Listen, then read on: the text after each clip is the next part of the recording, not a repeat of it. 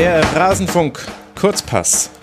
Deutschlands Gruppengegner Gegner Dänemark und Finnland sind aufeinander getroffen und Deutschland selbst hatte auch ein Spiel. Über all das wollen wir sprechen jetzt hier in Rasenfunk Kurzpass Nummer 213.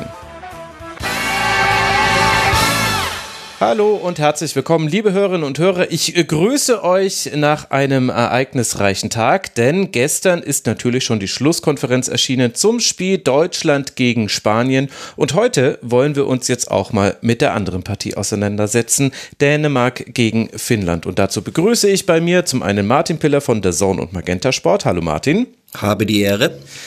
Ja, die Ehre ist ganz meinerseits. Und Justin Kraft, freier Sportjournalist. Hallo Justin. Hallo. Schön, dass ihr beiden hier seid. Bevor ich äh, loslege, danke ich noch Florian Machno. Ich wusste doch, ich kenne den Namen irgendwoher. Wunderheiler, Lennart, quasi 83, Shadowballer, Michael, Steffen und Jovel, Stefan. Sie alle sind Rasenfunk-Supporter. Der Rasenfunk ist Paywall. Werbe- und Sponsorenfrei. Wir finanzieren uns ausschließlich über eure freiwillige Unterstützung und zahlen davon dann auch unseren Gästen ein Honorar. Wir wollen, dass dieses Honorar wächst. Deswegen bitte unterstützt uns auf rasenfunk.de slash supportersclub. Erfahrt ihr, wie ihr das tun könnt, entweder per Direktüberweisung oder zum Beispiel auch unter kiosk.rasenfunk.de, indem ihr unseren Merchandise kauft. Das soll aber reichen. Lasst uns auf dieses Spiel blicken zwischen Dänemark und Finnland. Es fand im frühen Slot stand, bevor dann statt, bevor dann abends noch Deutschland gegen Spanien starten durfte. Am Ende, Martin, war es ein knappes Ergebnis, 1 zu 0 durch Penille Harder, was auch ganz gut zu ihrer Leistung und ihrem Einsatz gepasst hat, wie ich fand. Warum konnte Dänemark dieses Spiel nicht deutlicher gestalten oder liegt darin vielleicht genau schon einer der Gründe, dass man Finnland ein bisschen unterschätzt in dieser Gruppe?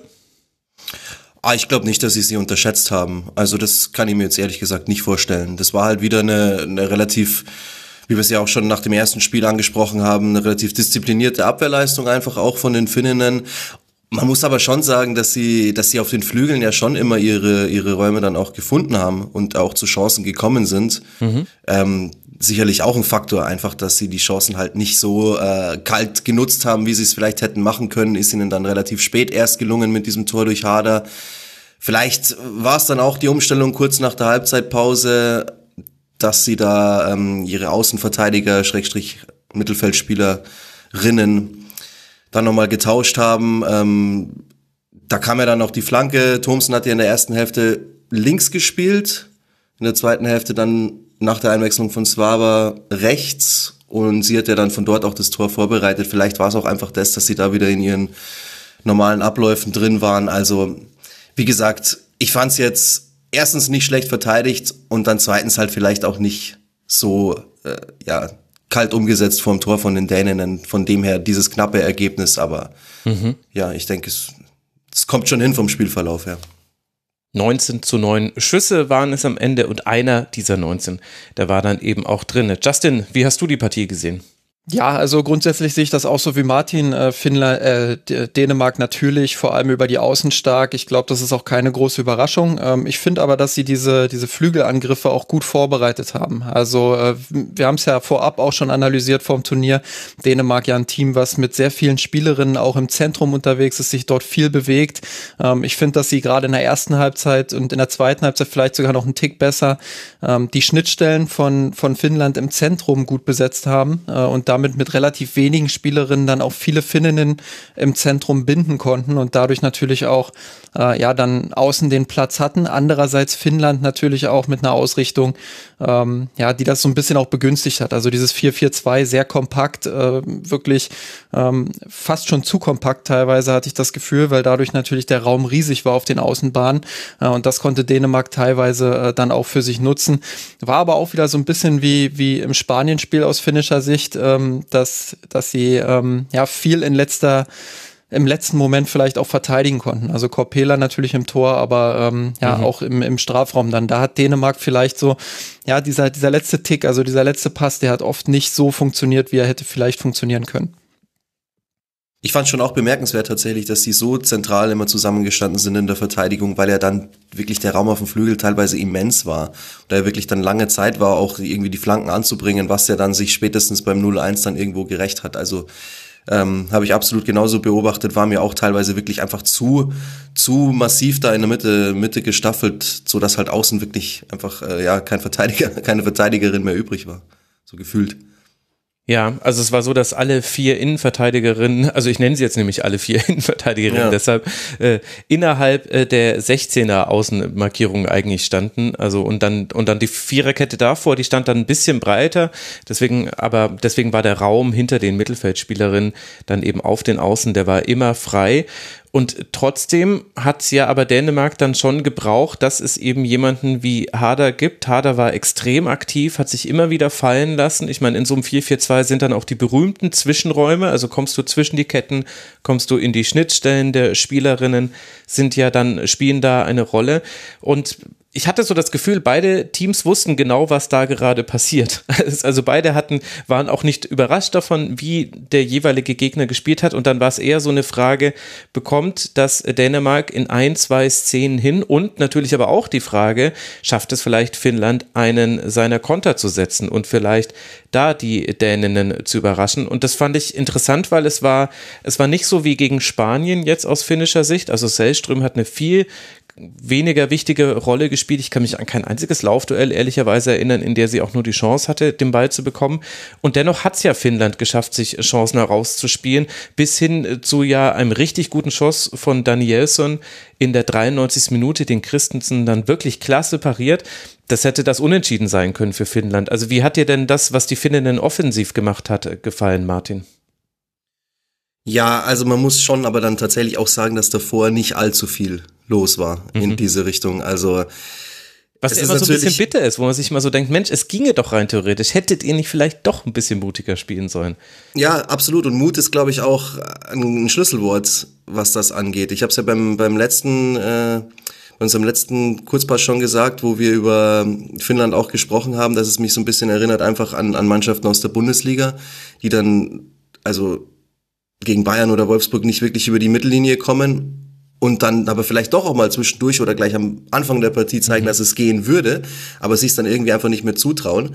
Ähm, du hattest damit gemeint, dass es dir zu hektisch ausgespielt war, was die Finninnen gemacht haben. Das spielt ja genau damit rein auch. Das ist einfach dann alles irgendwie ja, nicht mit dem Glauben an sich selbst, so dass man das sich da jetzt da wirklich durchspielen könnte. Und so war es dann gestern eben auch teilweise, sind gut gestanden, haben natürlich ein paar Chancen zugelassen, hätten aber durchaus auch mal einen Konter ansetzen können. Dazu ist es nicht gekommen.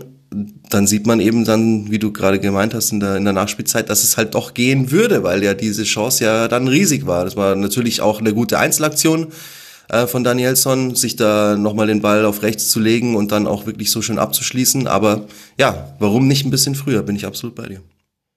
Zumal Finnland ja grundsätzlich die Qualität auch hätte. Also man hat ja in, in einzelnen Szenen auch gesehen, dass sie durchaus auch kombinieren können, dass sie durchaus auch die richtigen Räume besetzen können. Also Dänemark da in einem äh, 5-2-3 gegen den Ball, wenn sie organisiert waren. Ich fand, dass die Dreierreihe vorne ähm, das ist auch so ein bisschen ihr Spiel, klar. Äh, aber das war ja jetzt nicht so, dass die Dreierreihe vorne extrem viel Druck auf den Spielaufbau der Finninnen gemacht hat, sondern die haben natürlich zugestellt, die haben ähm, ja relativ passiv auch teilweise agiert, fand ich. Und dadurch bieten sich dann äh, Räume neben den beiden Sechserinnen von Dänemark. Und da ist mir Finnland ein bisschen zu selten reingegangen. Also es gab so zwei, drei Szenen, wo sie über außen aufgebaut haben und dann von außen genau in diesen Zwischenraum gekommen sind, äh, der eben neben den beiden Sechserinnen ähm, ja vorhanden ist. Und von dort dann wieder nach außen ähm, eröffnet haben, die äh, Flügelverteidigerin von Dänemark rausgezogen haben, so wie es Deutschland ja teilweise auch geschafft hat. Mhm. Ähm, und dann kannst du da durchbrechen und wirklich auch äh, für Gefahr sorgen. Aber das hat mir Finnland einen Tick zu selten gemacht. Ähm, ja, war es Hektik, war es fehlender Mut? Ich weiß es ehrlich gesagt nicht, aber ähm, ja, in den zwei, drei Szenen, die ich da beobachtet habe, habe ich mir gedacht, warum nicht ein bisschen häufiger? Ja, das war ja auch was, was man vor dem Spiel sich noch überlegen konnte. Würde Finnland das vielleicht sogar in Phasen des Spiels, natürlich nicht über das ganze Spiel hinweg, aber in Phasen des Spiels eben ähnlich machen wie Deutschland. Hoch, hochpressen und dann darauf hoffen, dass die deutlich sichtbar und spürbare Verunsicherung in der dänischen, im dänischen Team, dass man die wieder heraufbeschwören kann. Und ich kann mich jetzt ehrlicherweise an gar keine Pressing-Situation erinnern, die irgendwie weit äh, jenseits der Mittellinie stattgefunden hätte. Also da hat Finnland einfach darauf verzichtet für eben eine Kompaktheit, die man dann auch hatte. Aber der Weg zum gegnerischen Tor war dann sehr weit. Und vielleicht ist es dann kein Zufall, Martin, dass die beiden Spielerinnen, die einem so vor allem im Gedächtnis geblieben sind, neben Pernille Harder, über die wir vielleicht gleich nochmal kurz sprechen sollten, dann die beiden Torhüterinnen sind. Also sowohl Corpella hat im 1 gegen 1 und aber auch mit Reflexen auf der Linie, als dann eben auch, ich habe es ja vorhin genannt, in der 93. Minute Christensen, die haben wirklich ein herausragendes Spiel gemacht. Im Grunde finde ich auch, Corpella kann man keinerlei Fehler attestieren, auch nicht bei dem einen Gegentreffer, den es dann gab. Und das sagt dann vielleicht auch was über das Spiel aus, dass man sich vor allem an die Torhüterinnen erinnert. Ja, mit Sicherheit. Ich meine, es ist ja auch nur 1 zu 0 ausgegangen, also sind ja nicht viele Tore gefallen. Bin absolut bei dir. Beim Gegentor gab es jetzt nicht wirklich was zu machen für Korpela. Aber ansonsten einwandfreie Leistung von ihr. Also wirklich einige Paraden drin, ähm, die richtig stark waren, wo sie gezeigt hat, was sie kann. Auf der anderen Seite, Christensen hat natürlich nicht viel zu tun gehabt, aber da dann wirklich auch in der Nachspielzeit ganz hinten raus nochmal so da zu sein und dann nochmal so einen rauszufischen, aus dem, aus dem Kreuzeck ja fast. Das spricht natürlich auch für sie. Also ja, absolut. Es war ein Spiel. Es war jetzt kein überragendes Spiel, kein besonders mitreißendes Spiel eher was dann für, für, für Taktikfetischisten tatsächlich, weil man da halt ein bisschen was äh, rauslesen hat können, wie sie es machen. Aber. Hey, hey, hey, hey. äh, was denn? ich dachte mir gerade schon, fühlt er sich angesprochen? Ich habe mich auch angesprochen gefühlt. Aber er Justin, sollte jetzt Justin, nicht wir uns, gemeint sein, Freunde. Also und, und, ach komm, Martin hat auch recht. Justin, wir haben uns in der Halbzeit äh, drüber unterhalten, wie die Sechserinnen von Dänemark aus der, die rechte Sechserin aus der Position rausgeschoben hat, obwohl sie es eigentlich gar nicht hätte machen müssen unbedingt.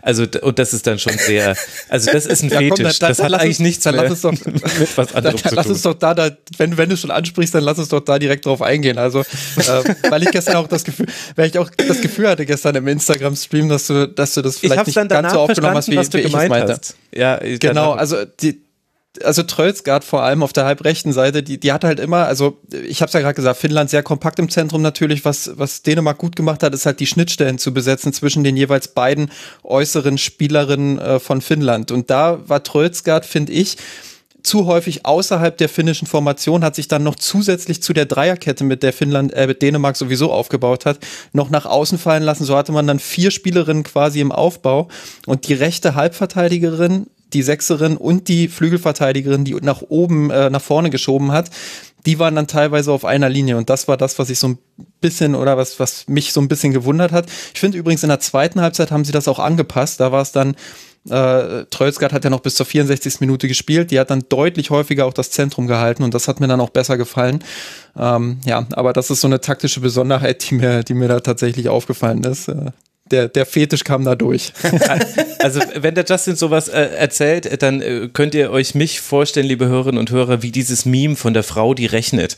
Äh, ungefähr so sah das jetzt gerade in meinem Kopf aus. Und das, obwohl ich ja genau gestern schon mal versucht habe nachzuvollziehen. Meine Theorie übrigens dazu ist, äh, Justin, äh, zum einen, sie wollte anspielbar sein. Das war sie nicht, wenn sie sich nicht aus der Position ja. rausbewegt hätte, weil Franzi und Sellström, die Finninnen, so eng standen. Und vielleicht haben sie auch versucht, so die Ecke zu bespielen. Also es hätte ja auch sein können, dass Sumanen äh, die Sechserin Finnlands, dass die sich locken lässt und äh, versucht, äh, Trösgard aufzunehmen, hat sie aber halt nicht. Die stand da halt einfach wie so, wie diese Parkboller, die es halt gibt. In diesem 4-4-2 stand Finnland, haben sich nicht aus ihrer Position rausbewegt, wenn es nicht unbedingt sein musste.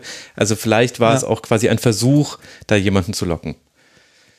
So, das war gut. Jetzt kann, haben wir die Fetischisten mit bedient. der Begründung. Ja, jetzt seid, ihr, jetzt seid ihr befriedigt, ne? ja, jetzt geht's uns besser. Es war nicht despektierlich gemeint. Ich sag das einfach ja, ja. so salopp dahin, mache ich während dem Spiel auch tatsächlich. Also ähm, fühlt euch bitte nicht angegriffen. Nein, nein, nein. Das ist sehr beeindruckend, nicht. wie ihr da hier analysiert.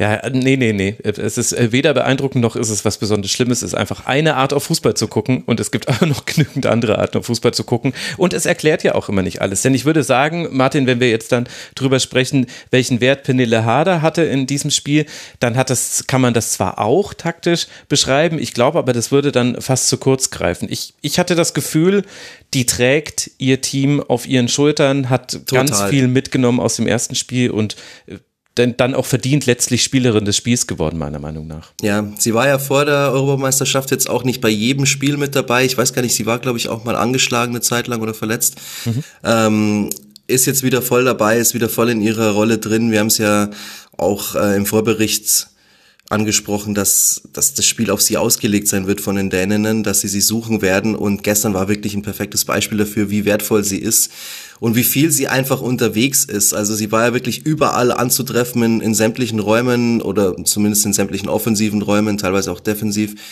und gefühlt immer anspielbar, gefühlt auch immer mit einer Idee und dass sie dann am Ende den Unterschied macht, auch wenn ihr der Ball da quasi vor die Füße oder vor den Kopf fliegt beim 1 zu 0, ist dann auch, kommt nicht von ungefähr, dass sie dann ähm, dieses Tor da erzielt. Also ich muss sagen, war da wirklich begeistert gestern von Vanille Harder, von der gesamten Anlage her und wie du sagst, es lässt sich dann vielleicht weniger über das Taktische erklären, sondern tatsächlich einfach über ihre Herangehensweise an das Ganze und ihre ja, Mentalität.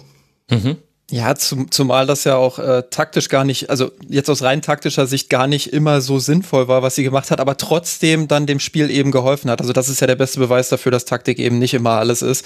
Ähm, also dieses ganz tiefe Fallen lassen, das war ja nicht immer notwendig, aber sie ist nun mal die Spielerin, die am besten antreiben kann, die die äh, besten technischen Fähigkeiten vielleicht auch im Team hat. Äh, streich das vielleicht, das ist so. Ähm, ja, und dementsprechend äh, hat das schon auch Sinn ergeben, dass sie das Spiel so an sich gerissen hat und ja, Dänemark da auch äh, angeführt hat einfach. Und äh, ich fand das auch eine sehr eindrucksvolle Leistung, auch wie sie die Zwischenräume da immer wieder gefunden hat, äh, aufgedreht hat, angedribbelt hat, äh, kombiniert hat. Ähm, wird vielleicht aber auch noch eine Spielerin ergänzen wollen, die ich äh, in der ersten Halbzeit vor allem sehr stark war und das war, äh, fand, das war Nadia Nadim ähm, mhm. wo ich einfach fand, dass sie das Spiel sehr belebt hat, viel auch unterwegs war, vor allem auch nach Verlagerung äh, immer wieder auch gezeigt hat, äh, was sie drauf hat. Ähm, ja, äh, fand, dass sie äh, im Passspiel ein bisschen unsauber war, aber ansonsten ähm, ja wirklich auch immer eine Gefahr für, für die finnische Defensive war. Und vielleicht haben wir in der Schlussphase schon gesehen, wie Dänemark auch so ein Spiel wie das jetzt dann noch anstehende gegen Spanien angehen könnte. Also die Tabellenkonstellation ist ja wie folgt. Deutschland ist schon als Gruppensieger weiter. Spanien auf Platz zwei, weil man die eine positive Tordifferenz hat. Dänemark auf Rang drei, beide punktgleich mit jeweils drei Punkten. Finnland abgeschlagen mit null Punkten. Im Fall von Punktgleichheit zählt der direkte Vergleich. Das heißt, Dänemark müsste dieses Spiel gewinnen, um noch mit Rang zwei weiterzukommen. Und in der Schlussphase dieses Spiels gegen Finnland, als es dann eher darum ging, das Ergebnis zu verteidigen, da hat dann Dänemark nicht mehr im 5-2-3 gegen den Ball gespielt, sondern 5-4-1 sehr tief, sehr eng, sehr defensiv. Es gab dann zwar noch die Chance für Finnland, das wird sicherlich ein Thema sein auf der Teambesprechung der Däninnen, aber Martin, ich hatte so ein bisschen das Gefühl, vielleicht war das schon mal ein Vorausblick darauf, wie man auch Spanien angehen könnte. Welche Chancen siehst du denn für Dänemark, sich diesen zweiten Platz noch zu sichern mit einem Sieg? Ja, also im Grunde sollte sich Dänemark das gestrige Spiel der Spanier mal ganz genau anschauen. Vielleicht ist ja da so ein kleiner Schlüssel zu erkennen, wie man es machen könnte. Ähm, ich denke, dass sie es wahrscheinlich auch genauso angehen werden, ehrlich gesagt, gegen Spanien. Ich meine, irgendwie hat man das Gefühl, Spanien kann nur so. Also die brauchen irgendwie den Ball, sie wollen äh, da ihre, ihre Ballstaffetten aufziehen, aber wir haben auch gesehen, es fehlt dann teilweise einfach die Durchschlagskraft. Das ist jetzt natürlich durch den Ausfall von Buteas vor der Europameisterschaft nicht besser geworden. Das war natürlich eine, die nochmal so den Unterschied machen konnte. Jetzt hat man das Gefühl, es ist, sieht alles super nett aus. Es gibt dann auch mal die eine oder andere gute Chance, aber die muss dann halt auch drin sein, weil sonst kommt nicht viel bei rum, trotz des ganzen Ballbesitzes. Und ich denke, das ist dann durchaus auch die Chance für Dänemark, in dem Spiel, ähm, das jetzt bevorsteht, das ähnlich zu machen, einfach wie Deutschland. Ich finde, Deutschland hat es gestern einfach ja perfekt umgesetzt. Sie haben Spanien da gekriegt, wo sie zu kriegen sind, würde ich mal sagen. Ich glaube, Dänemark braucht vor allem ordentlich Passsicherheit. Also das, das wird ganz, ganz wichtig sein. Äh, klar, mhm wir reden da über wahrscheinlich 20 bis 30 Prozent Ballbesitz, aber in den Phasen muss Dänemark halt wirklich auch stabil und sicher sein. Und ähm, das hat man eben gegen Deutschland gesehen, dass wenn der Druck dann hoch ist, dass sie eben dann für den einen oder anderen individuellen Fehler auch gut sind. Ähm, ich habe keinen Zweifel daran, dass Dänemark den Spanierinnen das defensiv sehr schwer machen kann. Äh, ich äh, glaube, das hat man in Ansätzen, wie du richtig analysiert hast, auch gestern schon gesehen. Ähm, gerade auch wenn sie dann in diesem 5-4-1 verteidigen, dann, dann wird das nicht ganz so einfach für Spanien. Ich glaube, dass die Offensivspielerinnen dann auch ein bisschen mehr auch noch nach hinten arbeiten müssen. Auch da der Quervergleich zu Deutschland jetzt gegen Spanien. Also wenn man gesehen hat, äh, Clara Bühl hat da 17 Zweikämpfe geführt. Sie hat zwar nur sechs gewonnen. Ähm, in Anführungsstrichen nur, aber er hat halt extrem viel äh, mit nach hinten gearbeitet und auch geholfen, dass Spanien da unter Druck ist. Auf der anderen Seite auch Hut mit extrem vielen Zweikämpfen. Ähm, ich glaube, da wird es darauf ankommen, dass die, dass die Offensivspielerinnen von Dänemark auch mit nach hinten arbeiten und dass man dann in Ballbesitz eben die Lösungen findet und ja, den Ball nicht so leichtfertig herschenkt, wie man es teilweise gegen Deutschland gemacht hat. Das wird so ein bisschen der Schlüssel sein, um diese Partie dann auch offen zu halten. Und wie blickst du aus spanischer Sicht auf äh, diese Partie? Also dann würde ich jetzt den Blick mal eben vorausrichten. Wir haben eben gestern dieses 0 zu 2 Spaniens gegen Deutschland gesehen. In einer Instant Reaction möchte ich sie fast schon nennen, Justin. Warst du gar nicht so optimistisch, dass wir dich noch häufiger hier im Kurzpass hören? ja, ich bin, glaube ich, von Natur aus pessimistisch angelegt. Ich weiß es nicht. Ähm, ja, nein, das, also ich glaube schon, dass Spanien natürlich favorisiert ist, aber was mir halt wirklich Sorgen macht, das hat Martin ja auch schon ähm, äh, anklingen lassen, ist halt, dass du gerade wenn wenn ein Gegner sehr tief verteidigt und die Räume im Zentrum extrem eng macht, dann bist du natürlich ein Stück weit davon abhängig, dass du äh, ja diese diese eine Situation dann auch nutzt. Und äh, da hatte Spanien jetzt gegen Deutschland, die auf einem sehr hohen Niveau natürlich verteidigt haben, nicht ganz so viele Szenen. Sie hatten äh, zwei richtige Top-Chancen, würde ich mal sagen. Das war einmal in der zehnten Minute, als sie sich da wunderbar durchkombinieren, ähm, äh, wunderbar auch die Schnittstellen angelaufen sind und Deutschland da auseinandergezogen haben. Und das war einmal, äh, weiß gerade gar nicht mehr, wer es war, ähm, dieser, Mariona, dieser der Chipball ja, auf Mariona. Genau, dieser Chipball über die Kette und dann äh, quasi ja wie so ein wie so ein Volley mit der Innenseite. Ähm, ja, klasse Parade natürlich. Ich glaube äh, gegen gegen fast jede andere Torhüterin wäre er reingegangen. Ähm, also das das äh, das ist so, glaube ich, der Knackpunkt, dass, dass du wirklich dann auch viele Chancen brauchst. Und da ist dann ähm, meine Sorge, dass sie gegen Dänemark, ähm, ich glaube schon, sie werden mehr kriegen als gegen Deutschland, äh, aber auch weniger als gegen Finnland. Und da ist so meine Sorge begründet, aber ich glaube, spielerisch, das hat man auch gegen Deutschland gesehen. Also du musst so ein, so ein deutsches Team auch wirklich erstmal so beschäftigen, wie Spanien das gemacht hat. Äh, das war ja trotz 0 zu 2 Niederlage wirklich auch eine sehr gute Leistung, äh, rein fußballerisch, ähm, wie sie Deutschland da hinten, die Viererkette, wie sie die auseinandergezogen haben teilweise. Also äh, wie ich gesehen habe in der ersten Halbzeit, dass Marina Hegering und Kati Hendrich da teilweise mehrere Meter auseinandergezogen wurden ähm, und dann diese Schnittstelle auch attackiert wurde. Manchmal kam der Ball dann halt nicht oder eine deutsche Spielerin Spielerin äh, ist halt doch noch zur Hilfe geeilt. Aber äh, also sie haben die Mittel, sie haben äh, das, den Werkzeugkasten komplett offen für, für tiefe Verteidigungsketten, aber sie müssen dann eben auch dieses Tor machen. Und das ist so ein bisschen die Binsenweisheit, aber ja, das, das ist das eigentlich der einzige Punkt, der mir Sorgen macht. Ansonsten fußballerisch äh, sehe ich da keine, keine großen Schwierigkeiten. Martin, wie viel Sorgen machst du dir, wenn du auf Spanien guckst? Beziehungsweise kann ja auch Vorfreude sein. Wir müssen ja nicht mit äh, Spanien favorisieren, nur weil wir Justin gerne hier wieder hören würden. kurz, was daher kommt das. Ich möchte das mal kurz begründen, liebe Hörerinnen und Hörer. Aber äh, wie, wie blickst du voraus auf dieses äh, wichtige Spiel zwischen Dänemark und Spanien am 16. Juli? Mir ist jetzt gerade auch nochmal aufgefallen, als Justin äh, nochmal ausgeführt hat, genauer über Spanien, dass es sich gerade schon relativ negativ angehört hat. Tatsächlich auch, was ich über gestern gesagt habe. So ungefähr, Mai, die spielen da halt ein bisschen rum und äh, kommen aber nicht wirklich zu guten Chancen oder machen halt die Tore einfach nicht. Also so ist es ja dann auch nicht. Ich denke schon auch, dass, äh, also gestern war es auf jeden Fall eine super Leistung von Spanien. Deutschland ist ja da durchaus äh, total unter Druck geraten über, über längere Phasen auch gestern in dieser Partie. Aber hat es halt irgendwie durch, durch gute Verteidigungsleistung dann noch wieder ganz äh, ordentlich von sich weghalten können.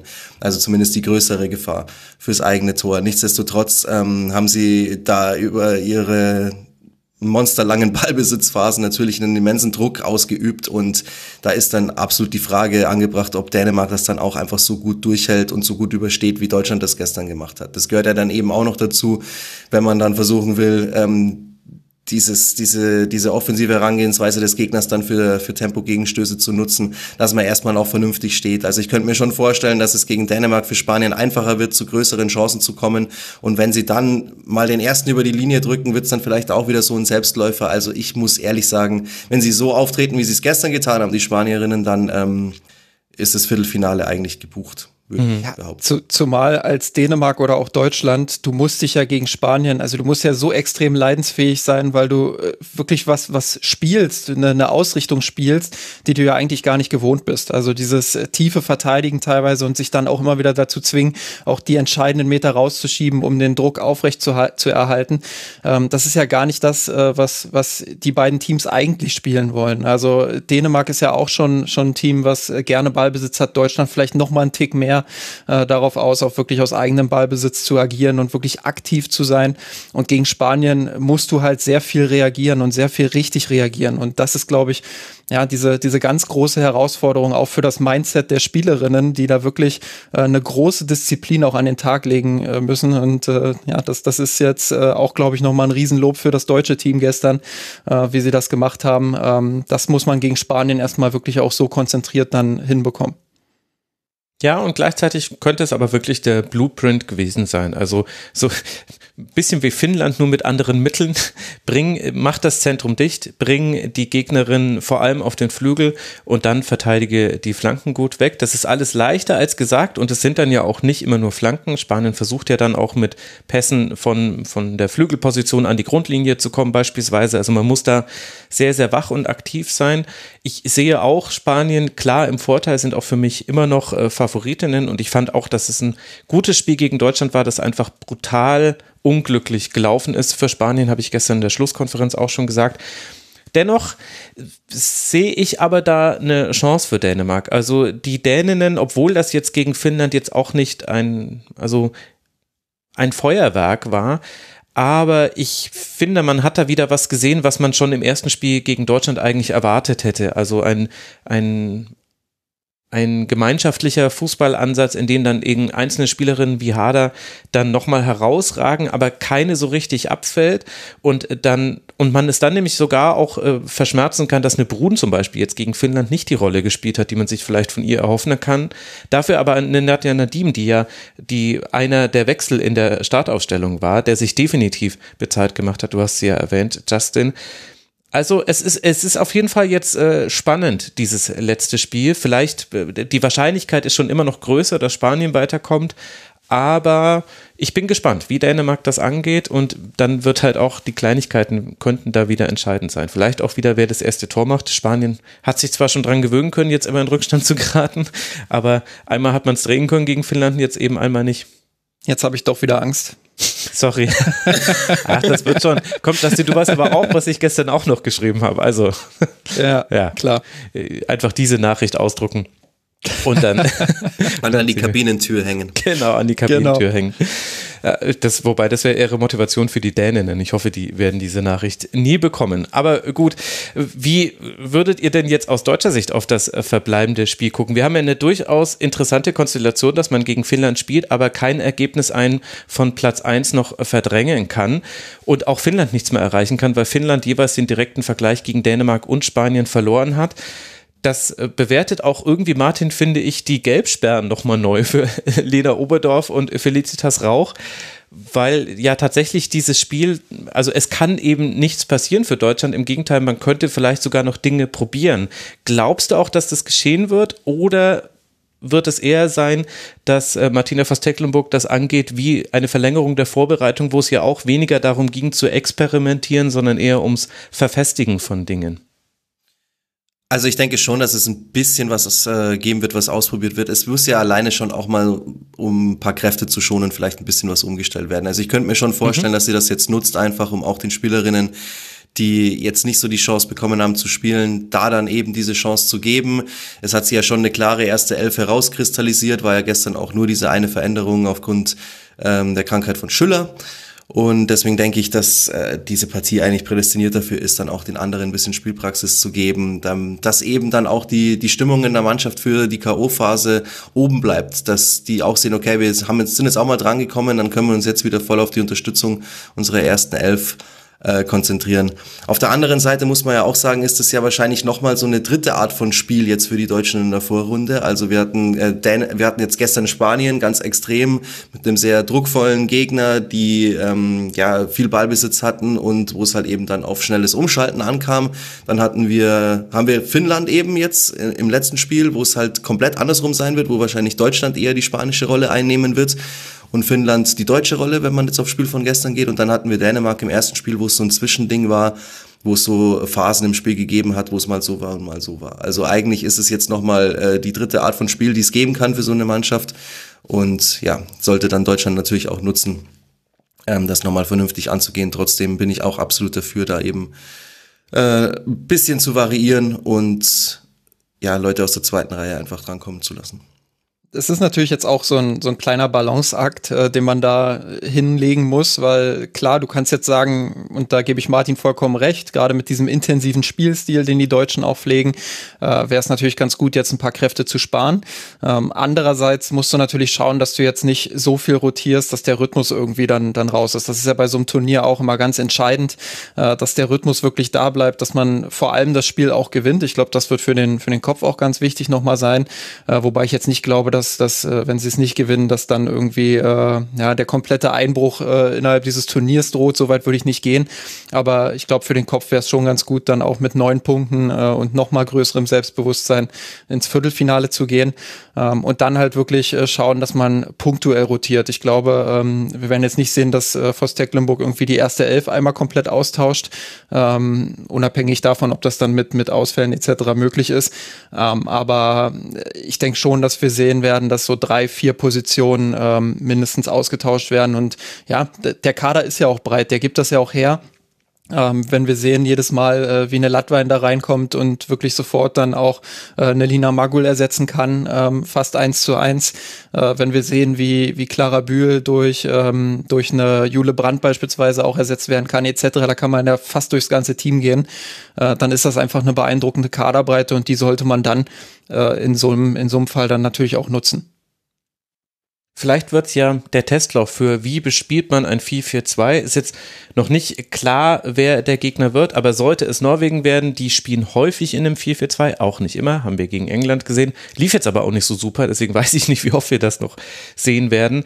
Oder Österreich äh, könnten die Gegnerin sein, da sieht es dann natürlich nochmal ein bisschen anders aus, da hat man dann andere Herausforderungen. Aber ja, ich bin gespannt und wer hätte das vor dieser EM gedacht? Vor der EM hat man auf den Spielplan geguckt und ich glaube, alle waren sich einig, dass man den, dass man die Däninnen als einen wirklichen Stolperstein bezeichnen konnte. Dann eben dieses Duell mit äh, Spanien, die als eine der Mitfavoriten ins Turnier gegangen sind und ja auch immer noch sind. Ich glaube nicht, dass da ein unglückliches 0 zu 2 alles daran ändert. Und dann eben dachte man, na, das könnte dann wirklich zäh und wichtig werden gegen Finnland. Und dass jetzt Deutschland jetzt schon zu diesem Zeitpunkt durch ist und das auch noch als erster in ihrer Gruppe, das zeigt schon, wie erfolgreich einfach bisher das Turnier verlief.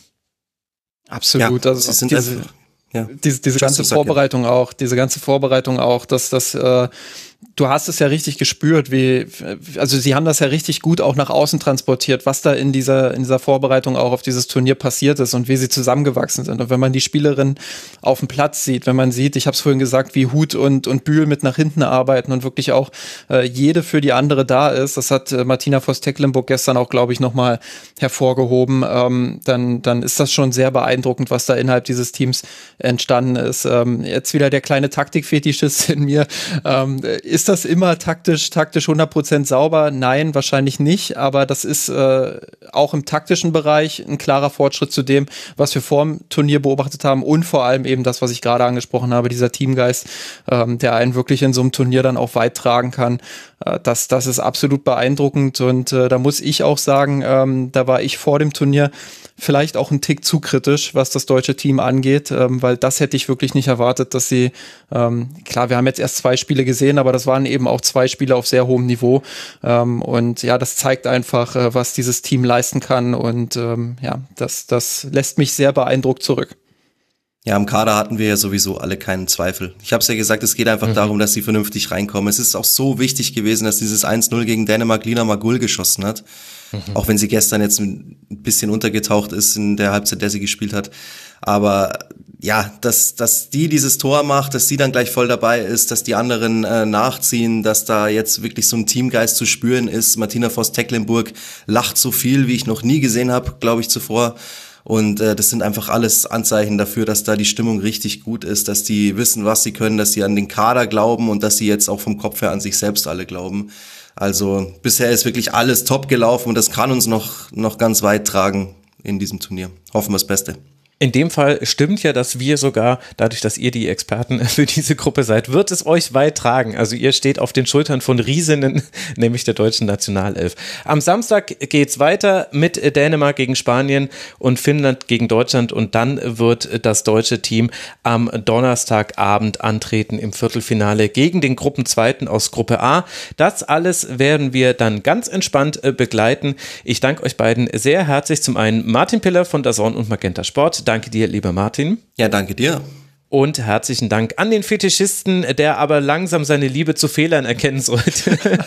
du, musst, du musst die Fehler als Salz in der taktischen Suppe sehen, Justin. Ohne Fehler geht jedes Spiel 0 zu 0 aus, denn der Matchplan ist heutzutage bei beiden Teams eigentlich immer ganz gut ausgerichtet. Also herzlichen Dank an Justin Kraft, Kraft, Justin Kraft unterstrich auf Twitter. Danke dir, Justin.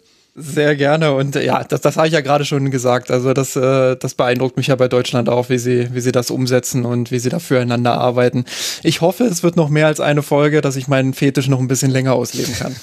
ich glaube, da drücken wir uns allen gegenseitig die Daumen und die Hörerinnen und Hörer sicherlich auch. Herzlichen Dank für eure Aufmerksamkeit da draußen. Das war er, der Rasenfunk Kurzpass 213. Bitte unterstützt den Rasenfunk, bitte erzählt weiter, dass wir diese Sendungen machen und gebt uns auch gerne Feedback die Folge unter mitmachen.rasenfunk.de oder in den sozialen Netzwerken eurer Wahl. Und dann hören wir uns wieder nach den nächsten Spielen aus der Gruppe C ist es dann.